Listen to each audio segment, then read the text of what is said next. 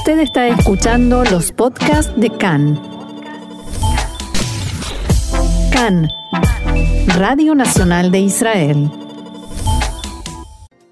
Dejamos atrás la música y hablamos ahora de coronavirus porque el Ministerio de Salud informó que ayer fueron diagnosticados 4.197 nuevos casos de COVID-19. Se realizaron casi 93.000 pruebas y la tasa de resultados positivos fue del 4,57%. El coeficiente de contagio sigue subiendo y alcanza ahora el 1,84%, según este último dato recibido. También la cantidad de pacientes en estado grave aumentó y ahora es de 110, de los cuales 37 están conectados a un respirador. Desde el comienzo de la pandemia en Israel fallecieron 8.244 personas por coronavirus. Y en medio de esta situación, el mundo celebró este fin de semana la llegada del año 2022 a la sombra de la cepa Omicron. En Israel la policía desplegó gran cantidad de agentes y voluntarios en los lugares donde se llevaron a cabo los festejos y esperemos que esto no se vea reflejado en los resultados y en los porcentajes en las próximas semanas. Los efectivos controlaron el cumplimiento de las restricciones y por supuesto también realizaron los tradicionales controles de consumo de alcohol a los conductores en las rutas y calles del país. Pasemos ahora al tema de la cuarta dosis de la vacuna. Hace dos semanas el primer ministro Naftali Bennett anunció la vacunación con la cuarta dosis para las personas mayores de 60 años. Sin embargo, recién este fin de semana, el director general del Ministerio de Salud, profesor Nachman Ash, aprobó la vacunación con la cuarta dosis para personas con inmunodeficiencia, como había anunciado anteriormente, y también en las instituciones y hospitales geriátricos y a personas vulnerables, por ejemplo, que siguen tratamientos que afectan el sistema inmunológico. Así lo explicaba el profesor Ash.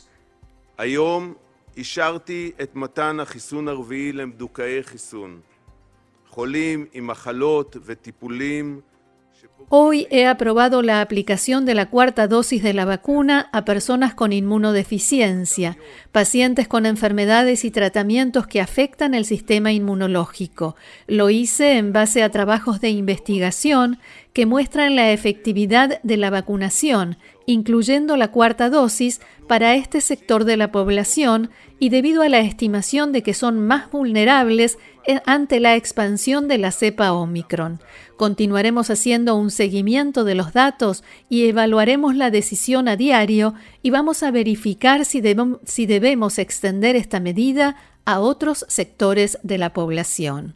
La campaña de vacunación anunciada por el profesor Ash comenzó oficialmente el viernes. Un funcionario de alto rango del Ministerio de Salud le dijo a Khan que se está estudiando la vacunación de personas mayores que no se encuentran en residencias o instituciones geriátricas y es posible que muy pronto se tome una decisión al respecto, de acuerdo con las tendencias y el desarrollo de la enfermedad y es posible, según dijo, que esto suceda en los próximos días. Como decíamos, en la mañana del viernes comenzó la vacunación de personas con inmunodeficiencia y vulnerables. Se estima que si se registran resultados que reflejen efectividad de la cuarta dosis, como se empieza a ver en el estudio que están realizando en el Hospital Sheva, es posible que la campaña se amplíe a más sectores de la, población. En primer lugar, personas mayores que no se encuentran en instituciones geriátricas ni en el grupo de pacientes vulnerables. A propósito del Hospital Sheva, allí informaron en la mañana del viernes que comenzó la campaña de vacunación de personas que fueron sometidas a trasplante de órganos, en especial corazón y pulmones. La profesora Galia Raab de este hospital dijo en diálogo con Khan que ya está claro que después de la tercera dosis se registra un aumento de la inmunidad y por eso creen que la cuarta podrá dar una mejor protección a las personas con inmunodeficiencia. Fuentes del Ministerio de Salud que dialogaron con Khan dijeron que estiman que cuando haya en los hospitales entre 1.200 y 1.500 pacientes en estado grave, deberán exigir que se imponga un cierre total por temor a que el sistema sanitario colapse. Se estima que esa situación podría producirse dentro de dos semanas. En la mañana de hoy, el coordinador de la lucha contra el coronavirus en Israel, profesor Zalman Sarka, conversó con Khan. Si bien evitó confirmar esta cifra que recién mencionábamos, aunque tampoco la desmintió, habló sobre la capacidad del sistema sanitario en Israel y la preocupación de los profesionales.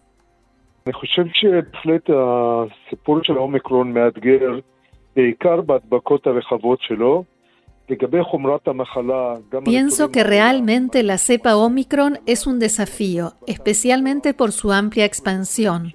Respecto de la gravedad de la enfermedad, también los datos de otros países del mundo muestran que es más leve. Sin embargo, con este alto ritmo de contagios, tememos que llegue una gran cantidad de pacientes a los hospitales.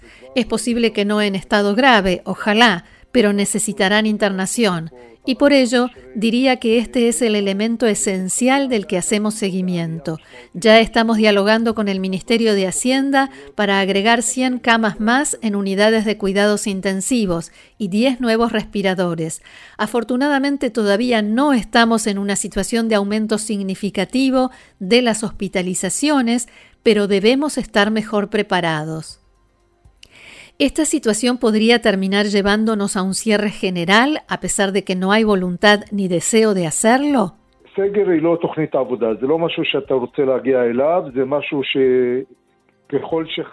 Un cierre general no es un plan de trabajo, no es algo a lo cual quieres llegar, es algo que, si no hay más alternativa, se busca una respuesta para frenar los contagios, especialmente porque un cierre general es algo perjudicial para la economía, para los niños que no van a la escuela. Nosotros, el público en general, podemos hacer mucho para reducir los contagios, protegernos, por supuesto vacunarnos, usar la mascarilla. La gente sensible debe cuidarse muchísimo más ante esta variante tan contagiosa. Cada uno de nosotros debe hacer lo suyo para que no lleguemos a un cierre general o cosas parecidas. Entonces, ¿habrá nuevas restricciones?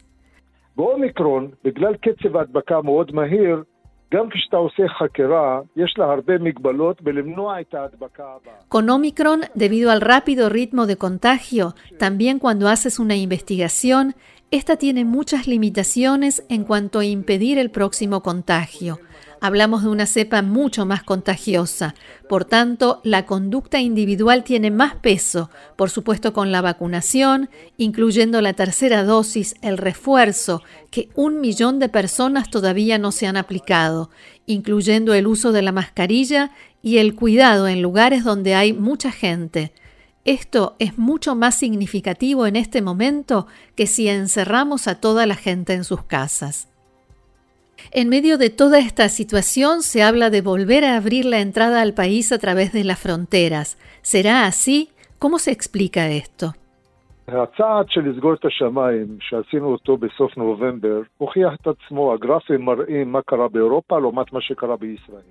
La medida del cierre de los cielos que tomamos a fines de noviembre probó ser efectiva. Los gráficos muestran qué sucedió en Europa, a diferencia de lo que pasó en Israel. En ese momento el objetivo era retrasar la llegada al país de la cepa Omicron y definitivamente lo logramos, a pesar de que hay un aumento en los últimos días, pero sabíamos que sería así. Nosotros retrasamos la entrada de la cepa, no hay manera de impedirla. Desde el momento en que hay gran cantidad de contagios en el país, no queda una lógica epidemiológica profesional para cerrar las fronteras y por eso, en una situación como esa, sí se puede abrir. Y pienso que en el curso de esta semana deberemos evaluar la posibilidad de sí abrir los cielos. Respecto de los países muy rojos, pienso que eso deberá esperar.